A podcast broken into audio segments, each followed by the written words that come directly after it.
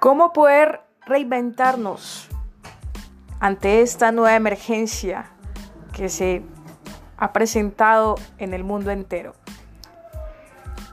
¿Cómo los abrazos y los besos de amigos, conocidos, serán simplemente abrazos digitales? ¿Cómo la inversión social debe ser fundamental para mejorar la calidad de salud, educación, pero sobre todo una estabilidad económica para los que son la población más vulnerable.